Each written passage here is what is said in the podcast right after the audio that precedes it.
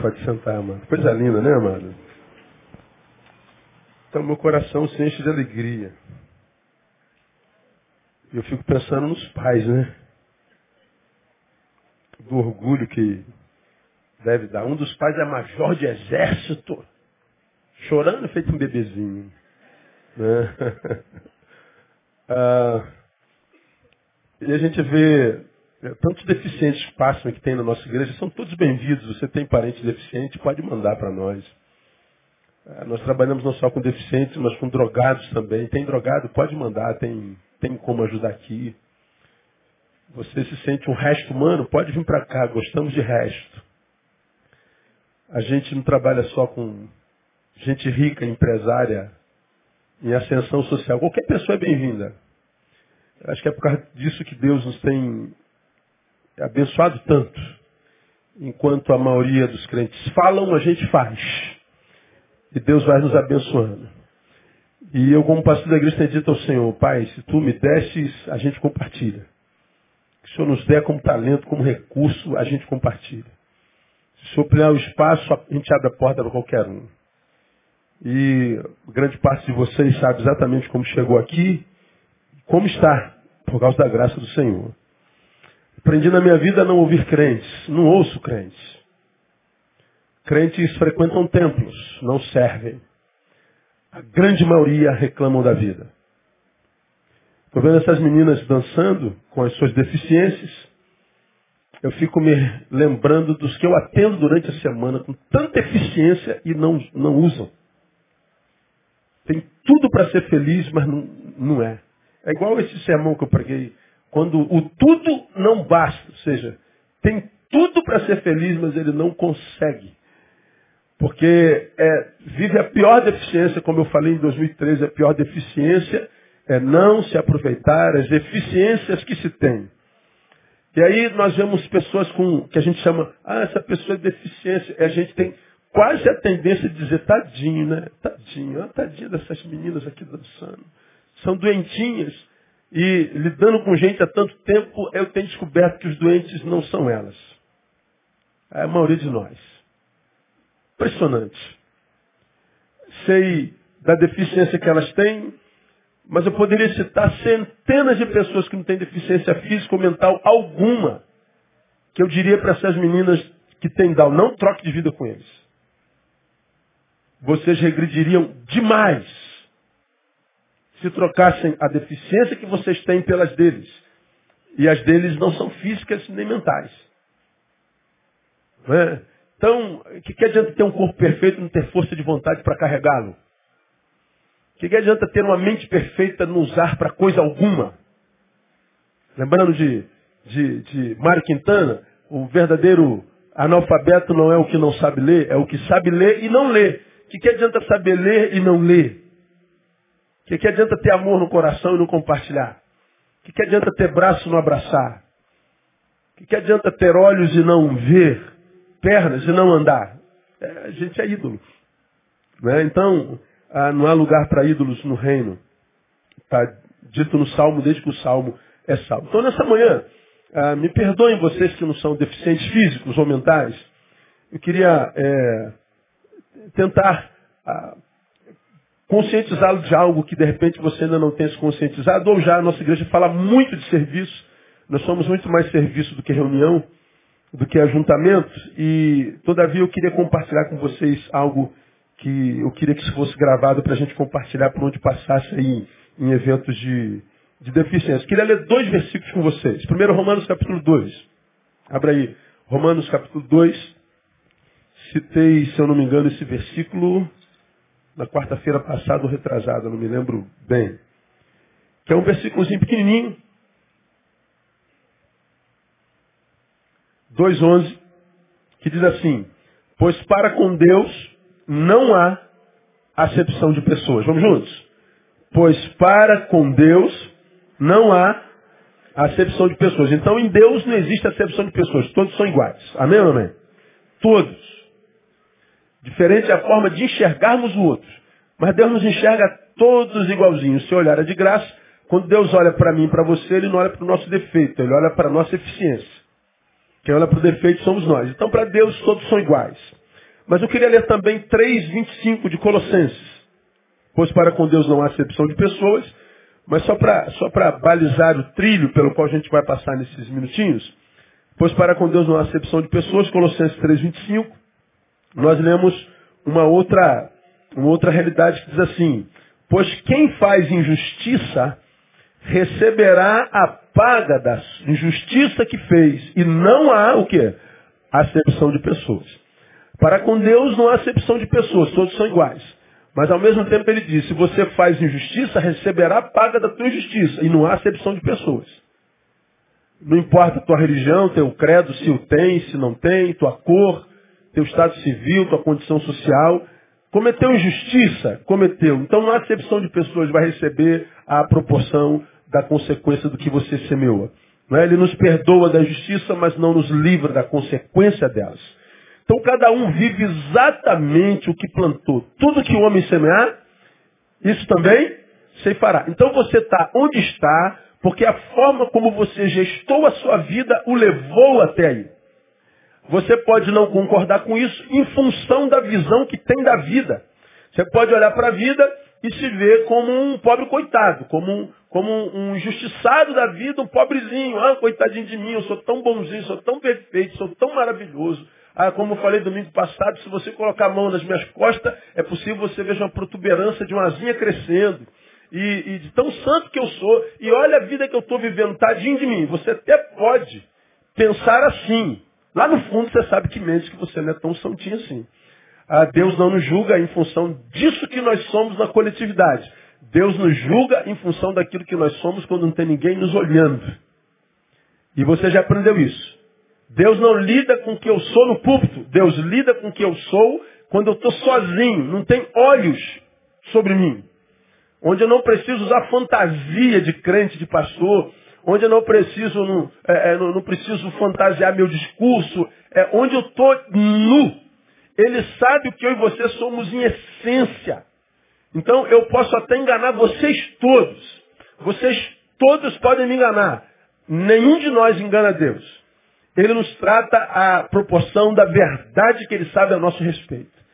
Então ele está dizendo que ah, se vive injustiça, é possível que tenha cometido injustiça. Ah, mais uma vez eu sinto um, um, um exemplo bem nojento. Ah, almocei com alguém esses dias, almoçamos dentro de um shopping. E aí depois eu fui no banheiro. E aí todos os mictórios estavam ocupados. Eu não sei que tanto homem estava mijando naquela manhã. Estava lá. Aí eu fui no vaso sanitário. Eu chego no vaso sanitário, o vaso está todo mijado, tudo. Todo. O cara, o cara ele, ele não mijou dentro, ele mijou assim, o, o, o bagulho todo, mano. Cara me dá uma raiva, me dá um ódio tão grande. Aí eu falei, senhor, pelo menos um, uma sífilis nele. Só para ele aprender. Pelo menos. Ah, sei lá, qualquer coisa para que ele se lembre disso. Aí, você se lembra que uma vez eu citei no meu sermão, tudo que a gente semeia volta para a gente. Quando você urina na tampa do vaso, a vida te devolve isso, de outra forma. Quando você faz sem se preocupar no seu semelhante, quando você comete injustiça de qualquer natureza, a vida te devolve. Tudo. De modo que ninguém, absolutamente ninguém está onde está sem que tenha trabalhado para estar ou tenha aberto mão do privilégio de servir e trabalhar para estar. Ou eu estou aqui porque eu fiz por merecer, ou eu estou aqui porque tive o privilégio de fazer para não estar aqui hoje e não fiz. Então, seja passivamente ou ativamente eu estou onde mereço, você está onde você merece. E se a gente pretende mudar a condição presente, eu tenho que mudar a minha produção presente. Não existe mudança de condição sem mudança de produção. Não adianta ficar chorando dizendo, estou ah, revoltado, Deus não existe, virei ateu, ateu psicológico, como eu falo. Estou ah, revoltado com a vida, vou quebrar tudo. Não adianta, você só está perpetuando, fincando as tuas raízes na injustiça na qual vive. Não tem jeito. Para Deus não há acepção de pessoas. Todos são iguais, todos escolherão o fruto da sua própria injustiça. Então, a primeira produção para quem quer mudar de vida é fazer uma análise da vida que viveu até aqui. E entender por que chegou, depois de tanto tempo, aonde chegou. Onde foi que eu errei? O que, que eu pratiquei para estar aqui? E essa análise devia ser feita por todo mundo. Primeiro, para que quem chegou num lugar bom é, não se ensoberbeça, veja a graça de Deus. Para quem está no buraco, não sofra de coitadismo, como eu falo todo domingo, se se achando o mais miserável de todos os homens e achando-se o mais pobre, coitado e injustiçado dos planetas. Não, ah, dos, do, do, dos terráqueos. Então você faça uma análise da tua história, aprenda com os teus equívocos e não os repita. Para que amanhã você tenha um futuro melhor do que o presente que você tem. Deus não faz acepção de pessoas quando a gente comete injustiça. Os deficientes físicos e de toda a sorte as pessoas com deficientes, deficiências PDCs, não só os físicos, são, são injustiçados é, na nossa nação, e aliás no mundo, é, mais do que qualquer um de nós. Então deixa eu falar para você um pouquinho sobre deficiência. Eu peguei o censo 2010, e lá no censo de 2010, nós somos informados que existem no Brasil 45,6 milhões de pessoas com deficiências.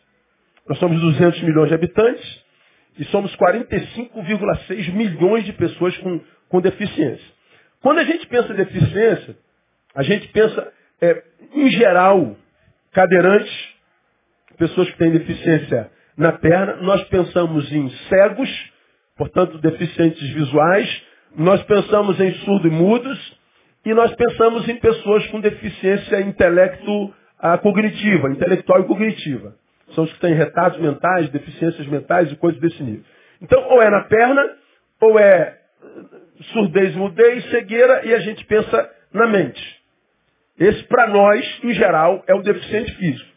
Mas nesse último censo, as perguntas, diferentes dos outros, foram mais detalhadas do que qualquer outro que, que, que foi feito no Brasil. Como?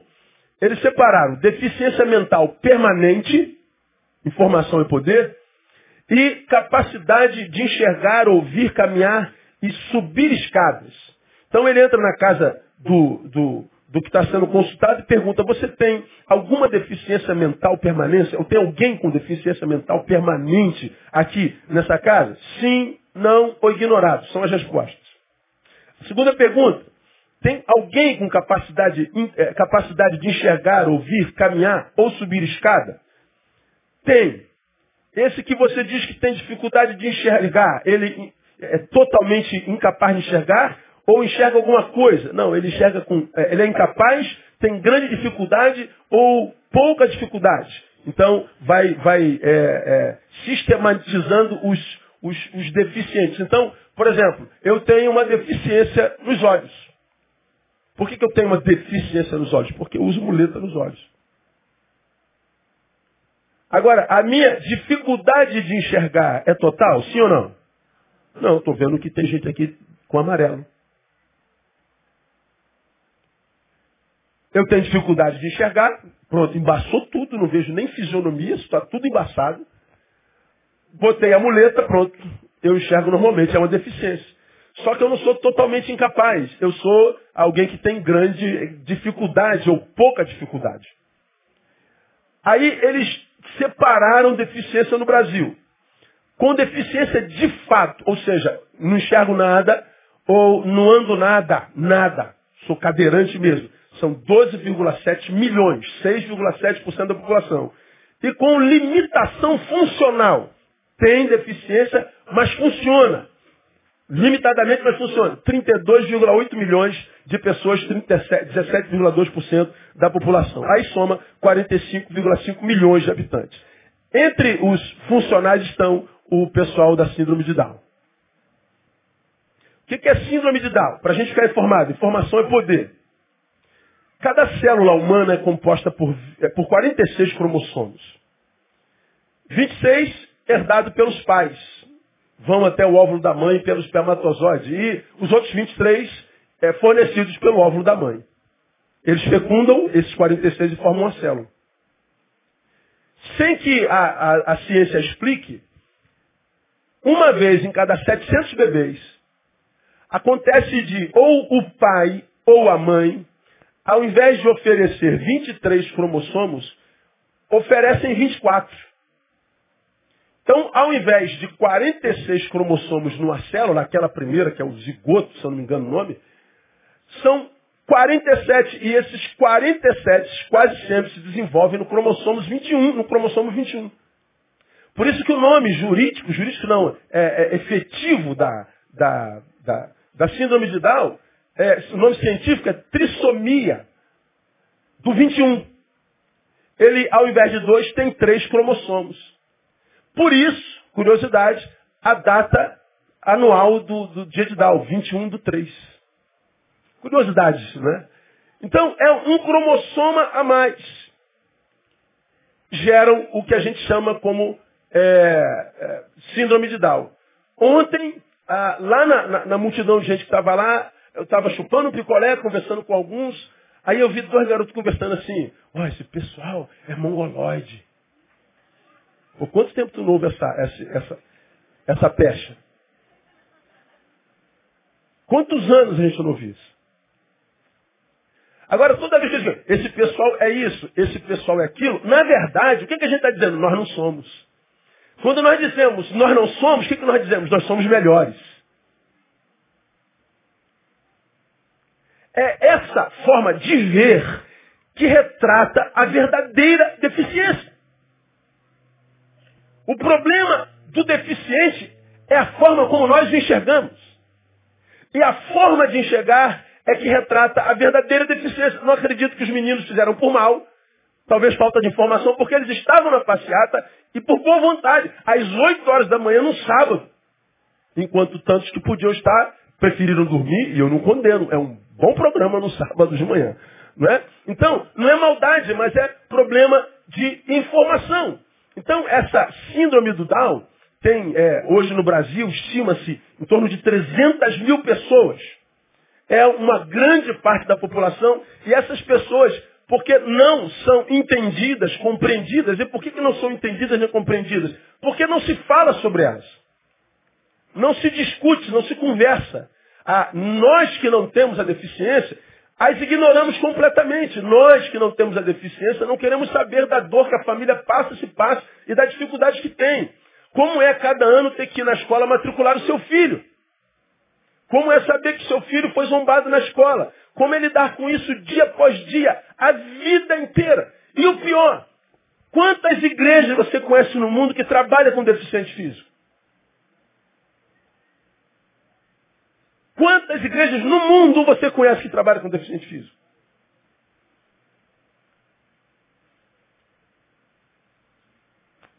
Então é um, é, um, é, um, é um negócio terrível. A forma de vermos o deficiente retrata a verdadeira deficiência. Nós escolhemos incluir, nós escolhemos amar. Porque Deus trouxe pessoas dons. A gente capaz. A gente que, que, que vive para isso, ama isso. Então, onde nós podemos, pudermos botar o nosso, o nosso braço, onde nós pudermos abrir espaço, nós vamos incluir. E o ministério está crescendo. E nós louvamos a Deus por isso. Por quê? Porque a verdadeira deficiência é na visão. Então, a, a maioria que enxerga equivocado por falta de informação, é, compõe o, o verdadeiro exército de gente deficiente, que é por causa da ausência de visão, seja por que razão for, ignorância pura, falta de interesse, egoísmo, sei lá qual a razão, é, por causa da deficiência da maioria, o, a minoria que tem uma, uma deficiência, deficiência diferente da nossa não são inclusos.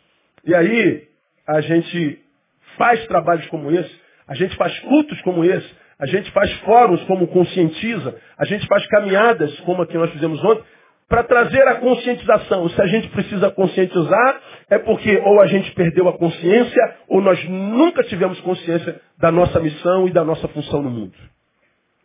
Então nós louvamos a Deus por cada família, por cada PCD que nós temos na nossa, na nossa família, e a, na nossa família espiritual. E a verdadeira deficiência é a forma de enxergar. Aí, eu queria ah, ah, mostrar, abordar com vocês algumas questões para nossa edificação além dessa introdução. Ah, e a respeito de deficiência. A primeira, e essa primeira eu vou abordar em função de uma mamãe que eu atendi ontem, que ah, descobriu que está grávida de uma pessoa que tem Down. Já sabe. Quando se tem a informação, pense, coloque-se no lugar de um casal que ansiou por um filho, por um bebê, como qualquer um de nós que já teve. E aí descobre que está grávido. E daqui a pouco você tem a notícia, seu filho tem síndrome de Down. Como é que você acha que é o mundo desse casal? Pensa, tente se colocar no lugar dele um pouquinho. É fácil. É simples. Não é simples. É, é, é complicado. Primeiro, porque nós nunca tivemos contato com a doença, a gente nem sabe o que é isso. Imagine-se no lugar, por exemplo, como está acontecendo hoje, de um casal que está grávido e sabe do que está acontecendo com uma microcefalia no mundo, no, no, no Brasil. Aí você descobre, seu filho tem microcefalia. Você já viu a imagem de uma criança microcefálica? Alguém nunca viu? Todo mundo já viu, já. Você imagina, seu bebê tem microcefalia. Então, a, a, a, só o fato de nos colocarmos no lugar desse casal, devemos fazer isso sempre, somos cristãos, uns aos outros. Nós, então, é, de posse de, de, de, dessa empatia, de sentir a dor do outro, a gente deveria, dentro da nossa possibilidade, caminhar junto para poder dividir as cargas, porque isso é evangelho. Quando a gente compartilha as cargas, carregai as cargas uns dos outros e havereis cumprido a lei de Cristo. Então, servir a Jesus é dividir a carga. Então, quando a gente se coloca no lugar e sente a dor, a coisa começa a mudar e a dor fica mais leve. Então, como, como que a gente faz, por exemplo, quando a, a gente descobre deficiência na família? A primeira, na perspectiva do deficiente. Sei que Deus está ministrando no coração de alguém aqui nessa manhã. Como lidar com a sua deficiência? Ou com o fato de saber que você pode é, é, é, teve isso na sua, na sua história. Primeira coisa que a gente precisa, aceitação. Diga, aceitação. Essa que é a complicação. Por que, a aceitação? Quando se está diante de uma questão imutável, foi o que eu disse para essa, essa mãe ontem, lá na praça. Quando a gente está diante de uma questão imutável, irreversível, a aceitação é o ato de maior sabedoria a se tomar. Dá para fazer alguma coisa? Não. Cientificamente dá? Não. Humanamente dá? Sobrenaturalmente dá? Não. O que, que eu tenho que fazer? Eu tenho que aceitar. Agora, por que, que aceitar num caso desse é complicado? Porque quando a gente sabe que está diante de algo que vai gerar dor, aceitar a possibilidade da dor soa em nós, consciente ou inconscientemente, como uma derrota. Quem sente dor é o derrotado. Estou numa batalha. Quem sente dor é o derrotado. Eu sou o campeão. Eu fico de pé. Comigo dá sempre certo. Comigo não acontece. Comigo é diferente. Quando a gente descobre o que aconteceu com a gente, nós temos a, a primeira reação, a negação. Depois nós temos uma outra reação, a, a, a, não aceitação, a negação e depois a rejeição. Por exemplo, quantas crianças microcefálicas estão sendo abandonadas por suas mães e pais no Brasil hoje? O número já é sem precedentes. A Organização Mundial já faz um apelo no Brasil e no mundo para que permitam o quê? O aborto da criança microcefálica. Porque isso é ser humano reduzido. Isso é gente deficiente, não precisa nascer. É a mensagem que se prega. A morte é melhor do que isso.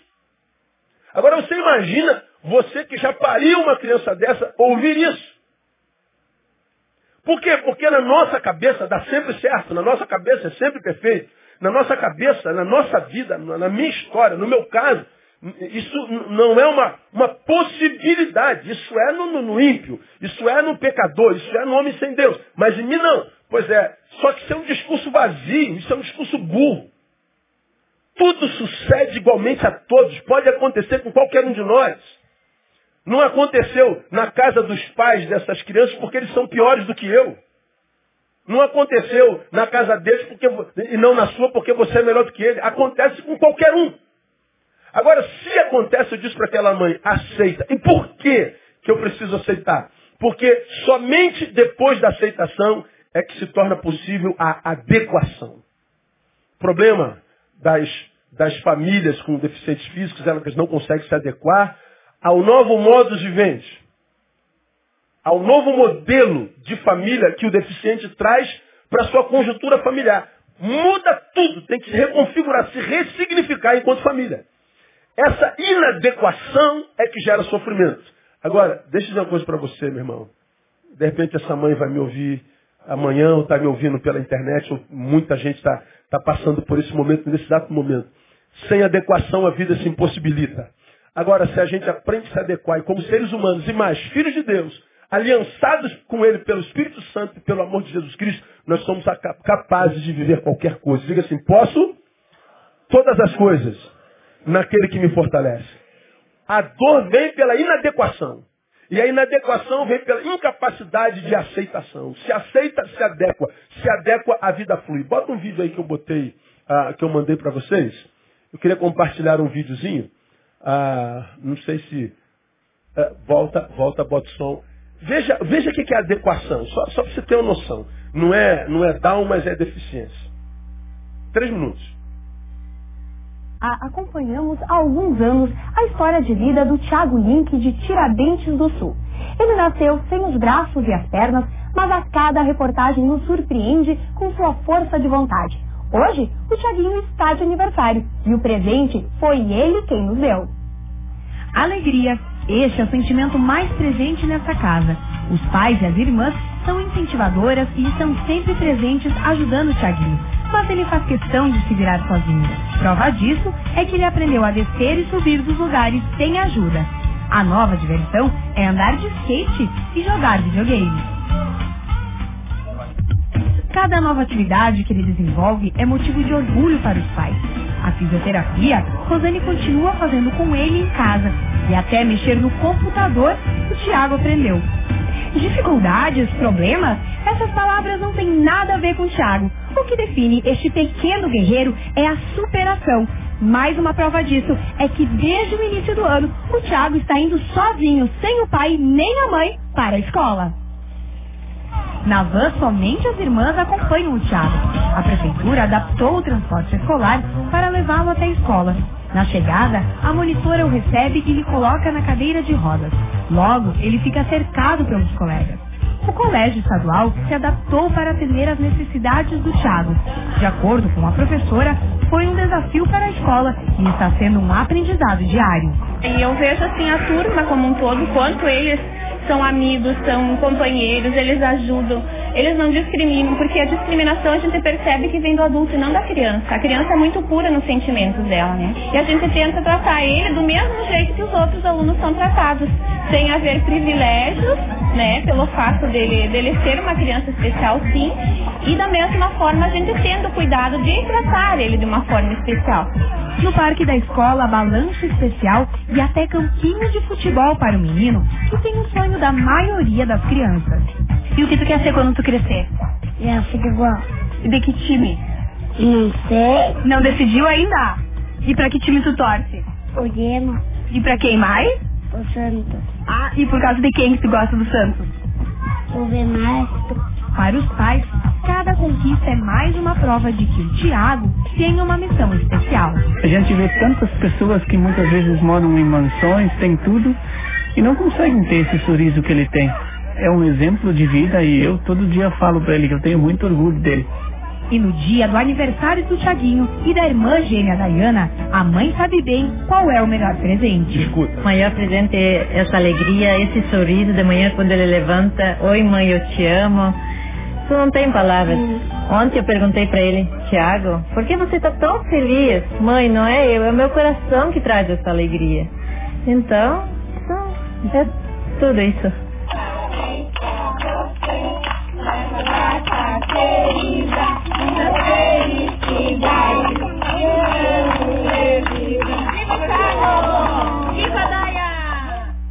É, aplauda aí o Senhor aí.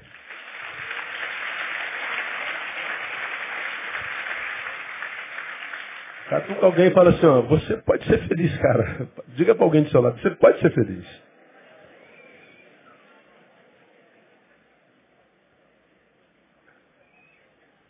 Que não somos? Não nos adequamos ao que o presente no momento nos outorga. Principalmente se for dor. Você não aceita, se acha injustiçado, pobrezinho, coitado.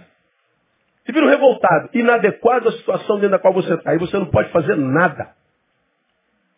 A opção era aceitar para se adequar e vencer.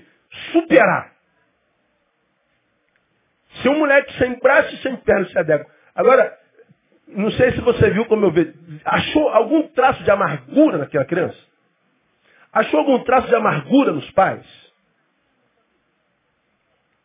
Adequação. Então, o que se faz quando nós estamos diante de um quadro irreversível? Aceitação. Agora, os crentes, na dificuldade de se adequar, porque a adequação é humana, e nessa humanidade a adequação se faz pela maturidade capacidade de visão. Mas o cristão, ele se esconde atrás da religiosidade e diz, Deus vai mudar essa história. Deus pode mudar como não pode não mudar. Porque Paulo fez um monte de milagres a vida inteira, o lenço do cara curava. Mas ele escreve para Timóteo e diz, deixei Trófimo doente em Mileto. Para Timóteo ele diz, toma não mais essa água pura, porque a água é salobra, mas mistura com um pouquinho de vinho, por causa das tuas constantes enfermidades. Paulo curou um monte de gente, mas a Timóteo deixou doente. Então, veja como a fé e a religião podem nos emburrecer ao ponto de não conseguirmos aceitar a realidade, portanto, nos incapacita de viver adequação, e se não há adequação, a vida se impossibilita. O que sobra é dor mesmo. Amargura. E essa amargura que está estragando o mundo. Gente infeliz. E não é infeliz porque a situação é irreversível. É infeliz porque não consegue enxergar corretamente. É deficiente visual. Mas é a visão existencial. Então, a primeira palavra é para você, na, na perspectiva do deficiente. A adequação é importante, fundamental, mas ela é produto de aceitação. Segunda coisa que eu diria para você, gratidão. Primeiro, aceitação. Segundo, gratidão. Esta só é possível para quem coloca os olhos na direção certa. A gente pega aqui a, a filhotinha que estava aqui dançando. E o Major está chorando, com as coisas do lado. Mas por que, que o Major está chorando? De tristeza porque a filha é doente, Major? Não, por causa do orgulho da minha filha. Ele não está olhando para a doença da filha. Está olhando para a filha que tem uma enfermidade. Por que, que tanta gente não suporta? Porque fica olhando para a enfermidade. E não para o enfermo, para a pessoa. Ao invés de olhar para a pessoa que tem uma deficiência, olha para a deficiência que a pessoa tem. Está olhando para o mesmo objeto, mas olhando de forma completamente diferente. Alguns de nós sucumbe porque olha sempre para o problema. Olha sempre para o foco da dor. Então, é como você já me ouviu falar aqui algumas vezes, 32 dentes na boca, um dói, e só dói de madrugada quando o dentista está dormindo. Aí, essa dor sequestra 1,86m de Neil para dentro daquele dente. Aquela dor incapacita o Neil de pensar em outra coisa na vida, incapacita o Neil de ver outra, outra, outra existência no planeta, porque aquilo, eu me reduzo ao tamanho daquele dente. Por causa do dente que dói, ainda que eu saiba que a dor é temporária, aí eu começo a produzir sementes de desgraça droga de vida, porcaria de vida, vida maldita. E a dorzinha que eu estou sentindo, e aguda, começa a me, me, me deformar. De adorador para murmurador. Adorador, Deus procura, a murmúrio, murmúrio me, me, blinda os céus. Pecado, afasta Deus de mim de modo que ele não me ouve. Então, eu, eu sou deformado por causa da dor e vomito as sementes cujos frutos colherei lá na frente. A dor passou, mas a semente já saiu de mim. A vida segue, o dente parou de doer. Mas eu disse tanta besteira, me deformei tanto, estou usando o tempo do, do, dente, mas poderia ser um divórcio, poderia ser um desemprego, poderia ser uma enfermidade, poderia ser a deficiência, poderia ser um monte de coisa. Por causa daquilo, aquela área da vida que adoeceu, a gente desconsidera todas as vidas. Por causa do dente que adoeceu, um, a gente desconsidera os outros 31 que nem cárie tem. E aí, murmuradores, semeamos uma semente maldita na vida, e aí o dentezinho único para de doer, e a gente segue a vida, glória a Deus, já passou a dor. Aí daqui a pouco você começa a colher o que você plantou lá atrás, e você diz, meu Deus, o que está acontecendo? Vamos, vamos analisar a história.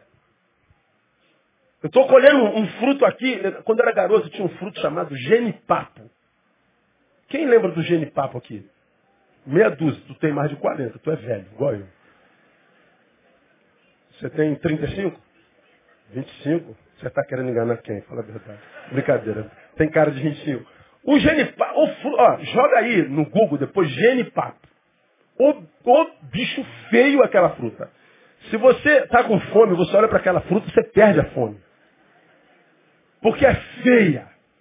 Feia. Aí, a gente tem a maçã na, na cabeça e a gente está passando pelo deserto da vida querendo colher maçãs. Daqui a pouco você só vê genipapo. Genipapo. Meu Deus, que tanto genipapo é esse que eu estou colhendo? Só colho coisa feia. Porque você disse muita coisa feia lá atrás. Você viu com os olhos muito feios lá atrás. Você ouviu com os ouvidos muito feios lá atrás.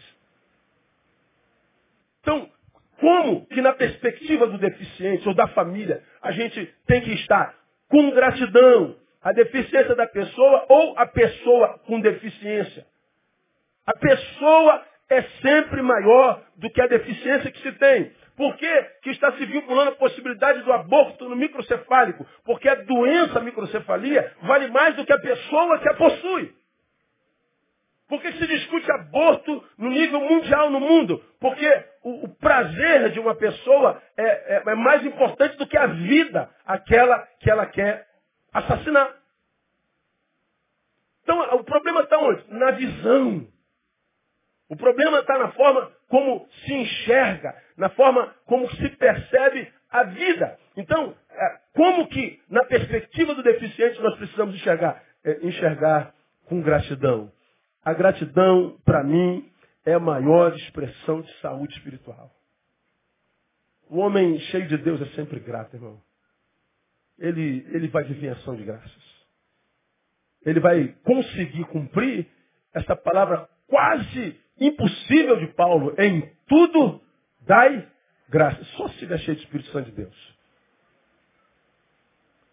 Porque você fala assim, pô pastor, eu tenho uma filha que nasceu com Down, só quer que eu dê graças. É, é disso que Jesus está falando. Pô, perdi o meu emprego, só quer que eu dê graça? É disso que ele está falando. Pô, eu fui humilhado, só quer que eu dê graça? É. Roubaram meu carro, só quer que eu dê graça? É isso mesmo que ele está falando. Aí Jesus quer que a gente seja idiota. É, o idiota. Aos olhos da sociedade capitalista.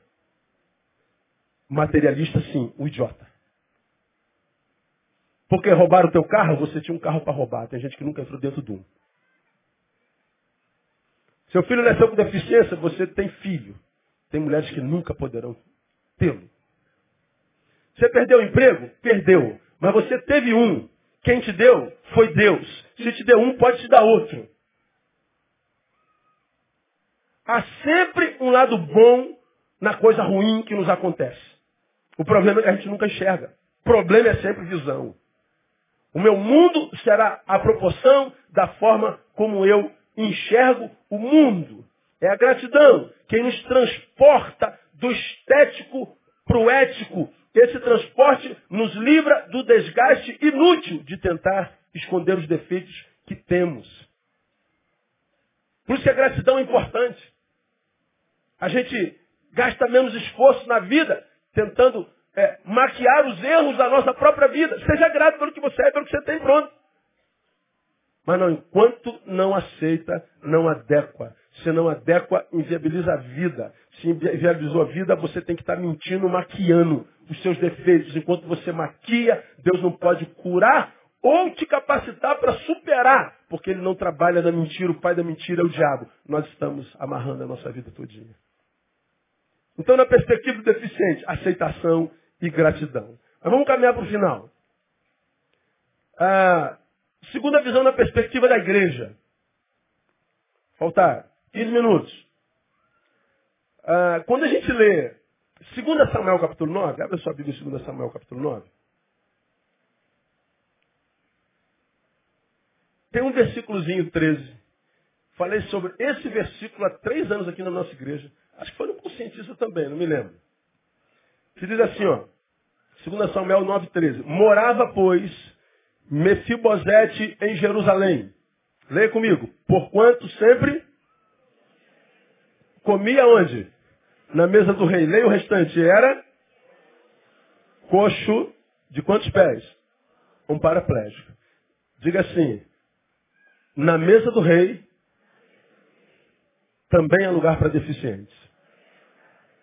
Mais uma vez, na mesa do rei há lugar para deficientes. Amém ou amém? Pode aplaudir ao Senhor, se é para Ele é forte. Os deficientes também têm lugar à mesa do rei. Então, o que se espera da igreja do rei? O que se espera da igreja de Deus? Inclusão.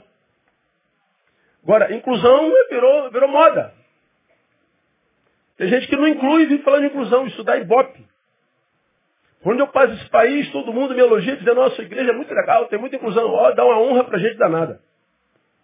A gente pode gostar da honra e inventa inclusão só para ficar honrado. A gente não faz por amor a ele, não, a gente faz por amor à própria imagem. Hipocrisia. Quem trabalha com social, o Anderson deixa mentir, tem um monte de gente em gramacho querendo promover a própria imagem. Não tem amor por aquilo, não. Não vive aquilo dia a dia, não está no sangue, não está na alma. E o, o, o, trabalho social no Brasil, para quem é, é, é, quer viver disso, vive porque consegue captar muito recurso do, do governo. Quase sempre escuso. Porque para pegar é, corretamente, dar um trabalho, você tem que. É tanto documento, é tanto documento, tanto documento. Você fala assim, meu Deus, eu vou desistir. Nós não temos nenhum sustento ainda financeiro. Você tem ideia? O ICV tem seis anos, seis, Lindoval, seis, seis anos. Nós não temos nenhum patrocinador público até hoje. Não quer dizer que há, há dois anos atrás me ligam, me marcam um, um, um, horário comigo, vem um camarada de Belo Horizonte dizendo que é delegado, não sei das contas, do governo federal, que trabalhava com, com lei Rouanet, para você ter uma ideia, e que soube do nosso trabalho, se dizia pastor, além de delegado, e veio me oferecer uma, uma ajuda para o ICV de um milhão de reais. Falei, opa, é bem-vindo? Qualquer 50 reais é bem-vindo. E o que a gente tem que fazer? Bom, o senhor diz que recebeu um milhão e duzentos. Do lado dele estava um pastor que já passou por aqui. Que eu mandei embora. Eu falei, pô, cara, você passou aqui algum tempo e você não me conheceu. Aí ele fala, mas pastor Neil, é porque realmente é um negócio lícito. Como que é lícito? Se você está me oferecendo um valor, eu tenho, que oferecer, eu tenho que assinar um valor maior. Como que é lícito? Ah, mas vai abençoar muito a comunidade. Mas e daí, meu amigo?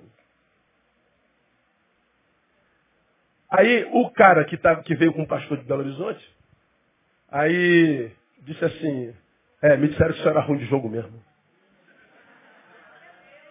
Ah, que vontade, irmão, de xingar um palavrão.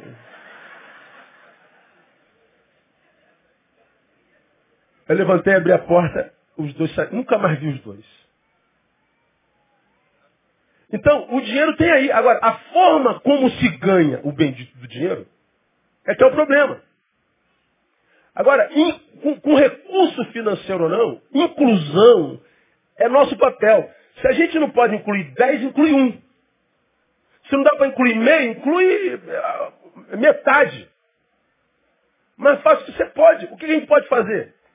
Não temos, por exemplo, um trabalho específico da igreja em Gramacho. Mas tem tanto trabalho, nós ajudamos três. Ajudamos, por exemplo, na nossa igreja, igrejas pequenas, por esse país afora. Não tem intenção, por exemplo, de abrir igreja mais nenhuma nesse país. A gente ajuda as que existem e que forem sérias, são minoria. A gente vai tentando ampliar o leque de serviço. Agora, quando o assunto é deficiência, inclusão é assunto, porque é, esse texto é, se você ler o texto todo, você vai entender a dimensão onde ele chega, não está falando só de Mefibosete, é um negócio bacana. Há lugar para o deficiente na mesa do rei. Então, incluir é tratar igual, a despeito das diferenças e limitações. Então, todos sendo tratados iguais, não em função do que têm, possuem ou do que aparentam ser, mas em função do que são seres humanos. Agora, isso é inclusão, é tratar igual a todos.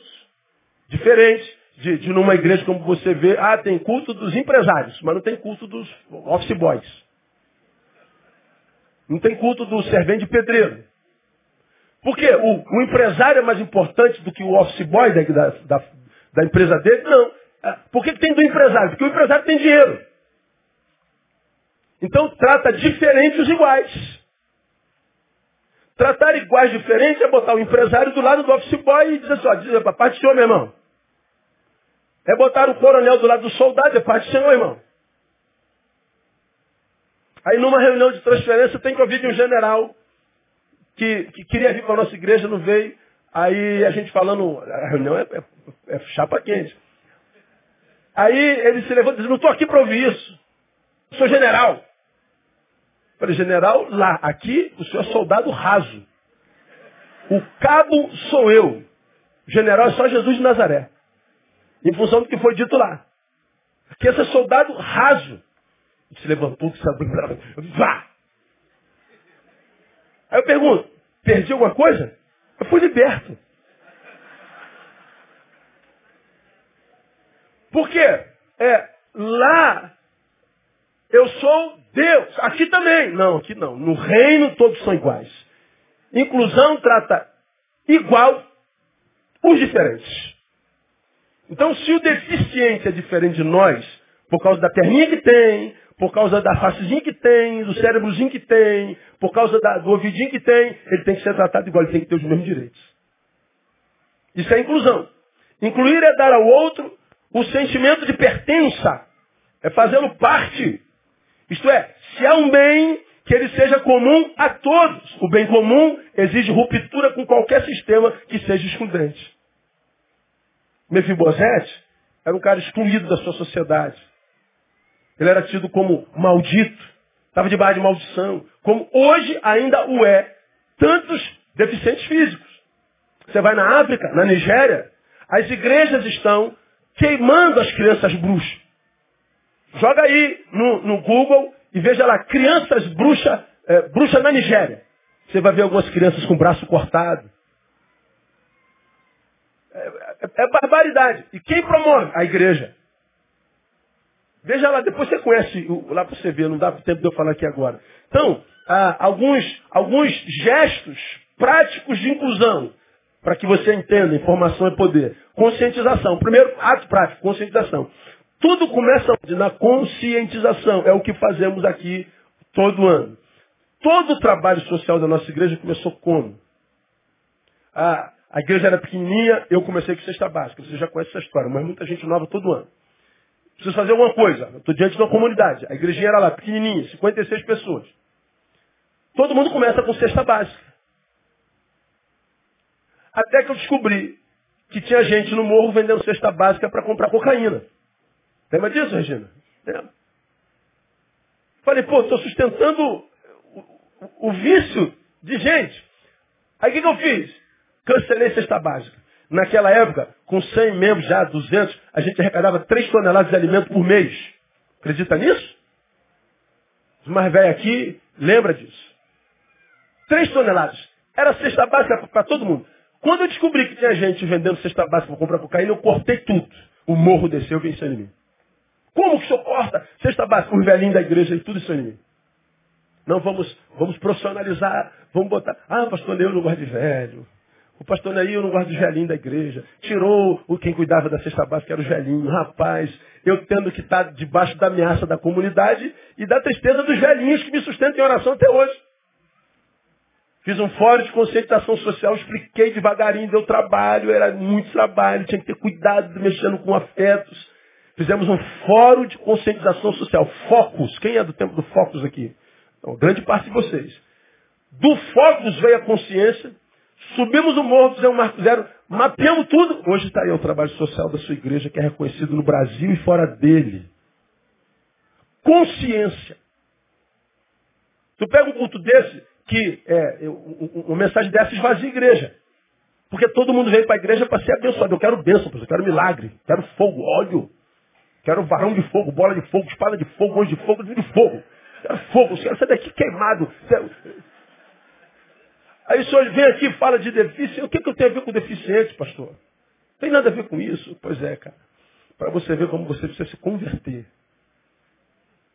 Para você ver como o deficiente é você.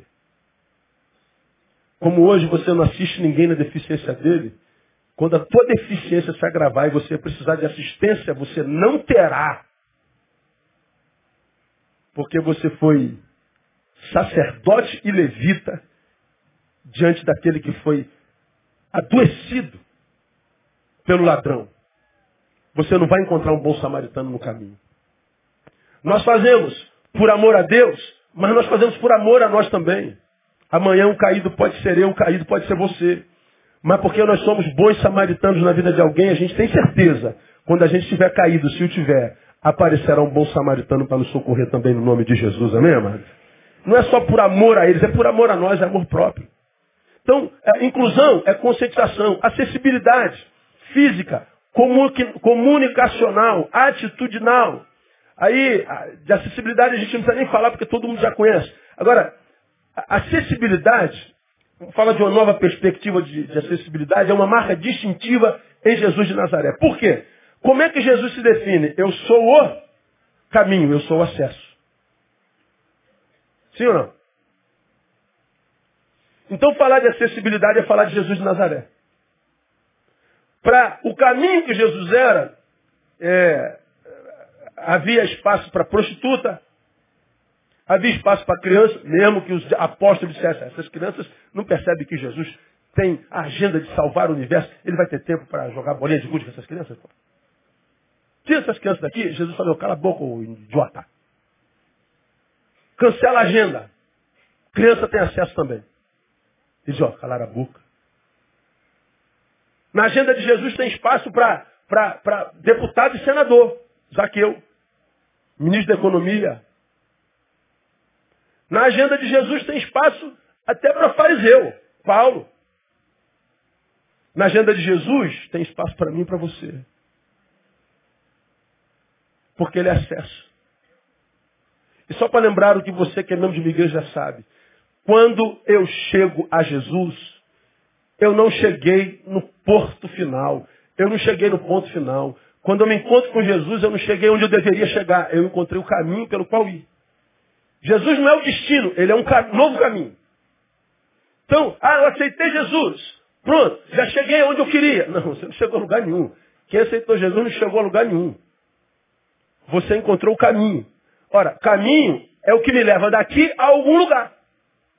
Qual é o lugar que o caminho Jesus nos leva? A outra. Quando fizerdes a qualquer um desses pequeninos a mim fazeis. Então Jesus é o caminho que me leva em direção a alguém que não está no caminho.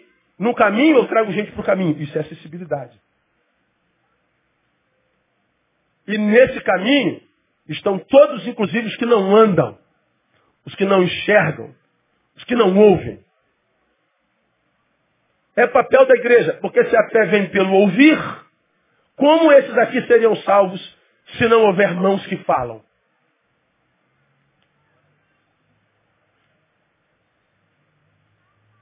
Então, quando se faz um curso de Libras, é inclusão.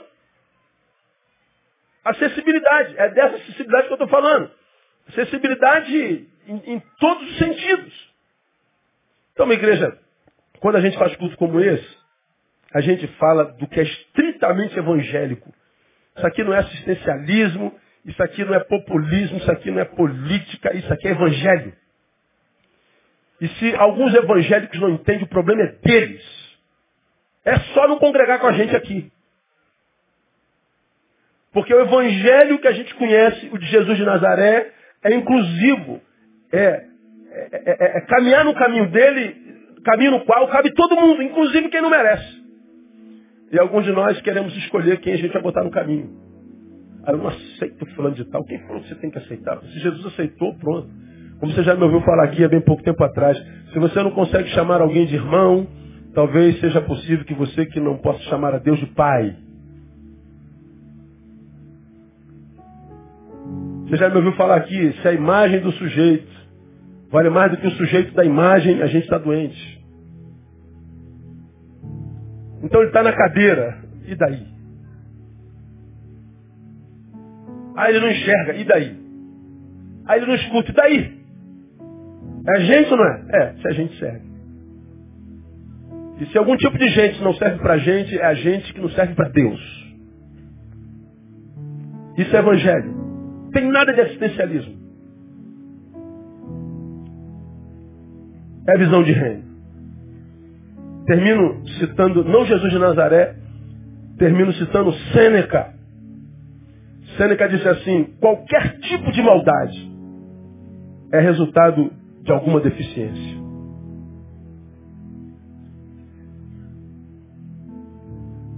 E eu acrescento dizendo que maldade não é feita só por ação, é feita por omissão também. Aquele que sabe fazer o bem e não faz, peca, ou seja, comete maldade.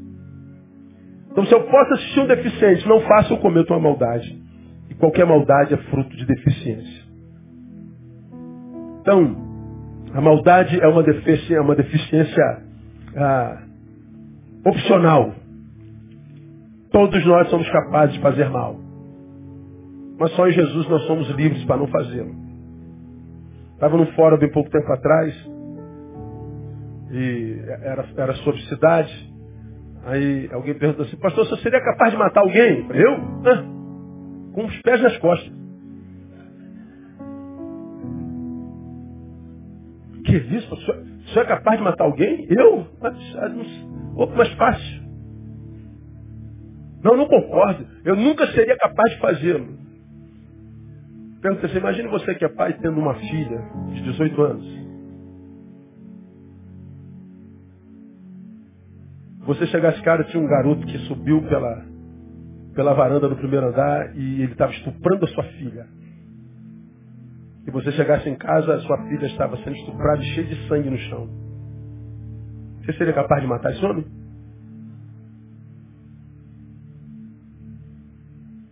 Polêmico, né, pastor? É polêmico, é muito polêmico. Muito polêmico.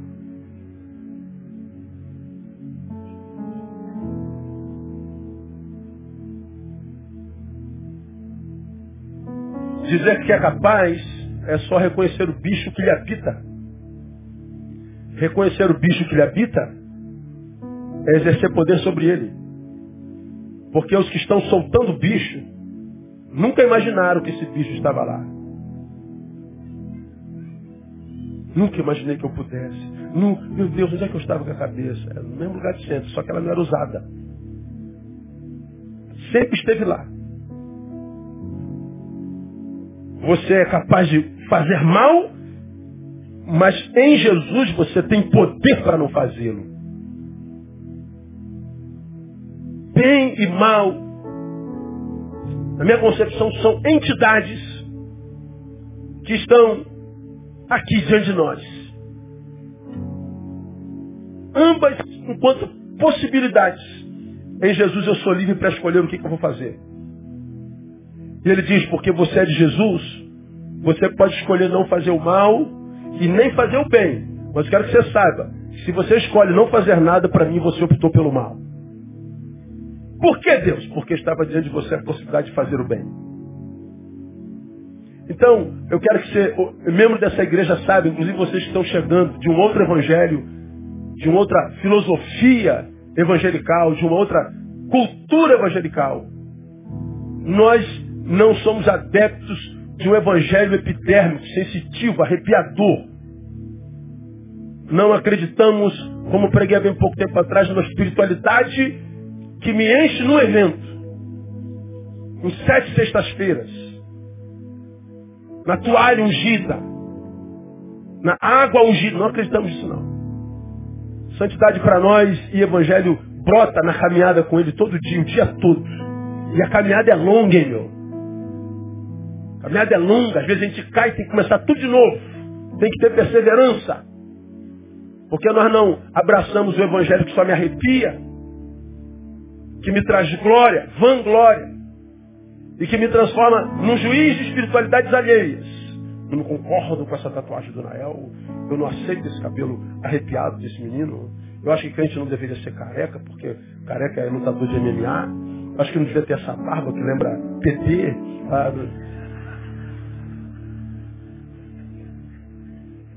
Essa espiritualidade que acusa pecados alheios não é, não é, não é, não é espiritualidade de Jesus. Eu só acredito que nós somos santos quando a minha família diz isso. Quando quem anda comigo no dia a dia, dorme comigo, fala assim, cara, meu marido mudou mesmo, cara.